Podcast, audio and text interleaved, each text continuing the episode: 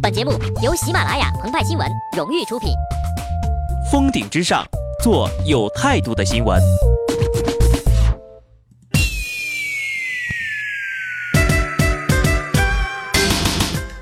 本文章转自澎湃新闻澎湃联播，听众朋友们，大家好，我是机智的小布。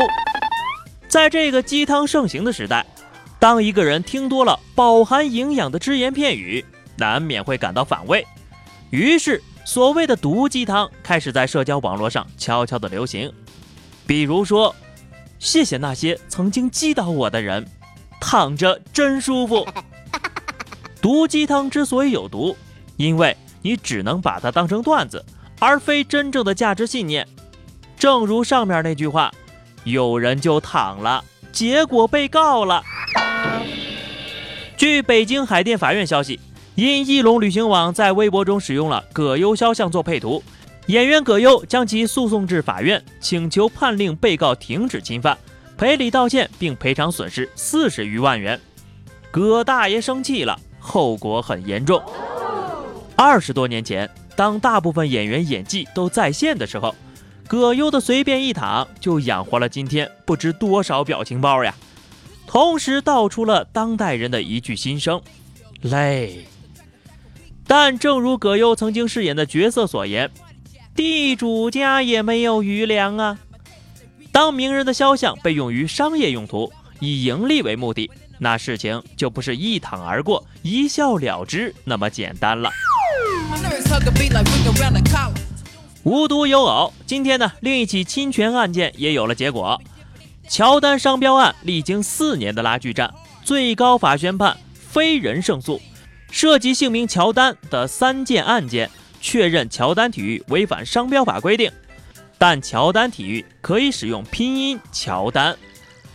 二零一三年，乔丹体育官方称，乔丹仅为姓。品牌取名乔丹的意思呀，是南方的草木。先别笑，他们还能一本正经的给你圆回来呢。所谓乔，南山之阳有木焉，名乔，单指南方。乔丹体育位于南方，中国人传统以草木命名，所以乔丹者是取乔木高高而上的高洁品性。按照他们这个逻辑呀。搞农业的可以注册麦迪，意思是给人启迪的麦子；搞培训班的注册科比，科是科举，比是比赛；搞驾校的注册库里，倒车入库里，包教包会；搞旅行社的注册哈登，登上了山，哈哈哈哈！历经多年，篮球之神硬是熬成了李雪莲呐。最高院判决后，南方的草木能用的只有乔丹的拼音，而迈克尔·乔丹那个空中持球的动作能否继续用作商标，还需要商标评审委员会重新作出裁定。一旦商标无法使用，那么这家公司接下来该怎么办呢？先说一个趣事儿，近日呀，澳大利亚一男子在打猎的时候遇上了麻烦，他的爱犬被一只袋鼠遭了锁喉。危急时刻，男子立马冲上去和袋鼠对峙，并趁其不注意给了他一拳。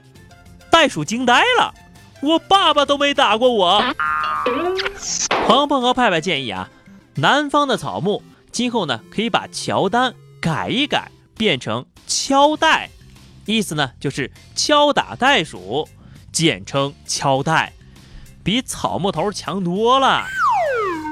接着呢。该公司可以发挥其一贯作风，把图抠一下，随便抠男子对峙的动作，还是出拳的动作，然后变个颜色，水平对称翻转，大功告成。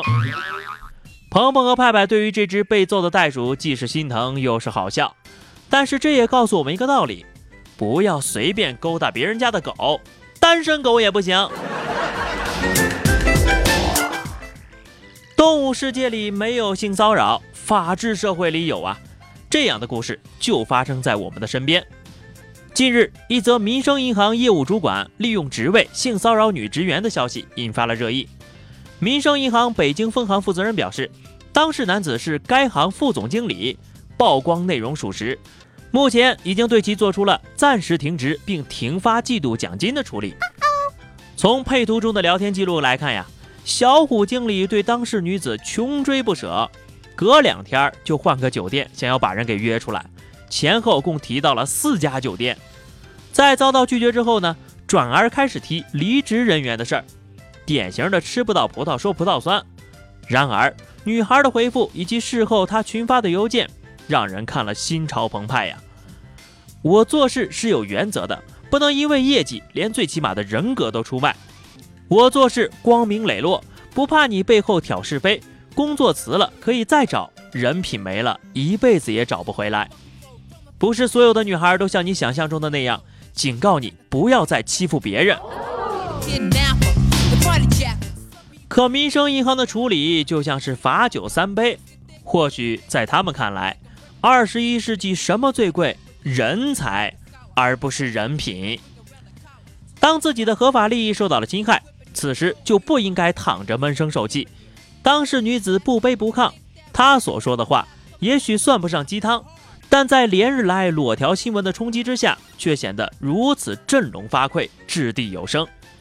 而那些正在受侵犯却仍然沉默的大多数，请说出你的故事吧。好的，以上就是本期节目的全部内容了。更多新鲜资讯，欢迎关注微信公众号“鹏鹏和派派”。下期节目我们再见，拜拜。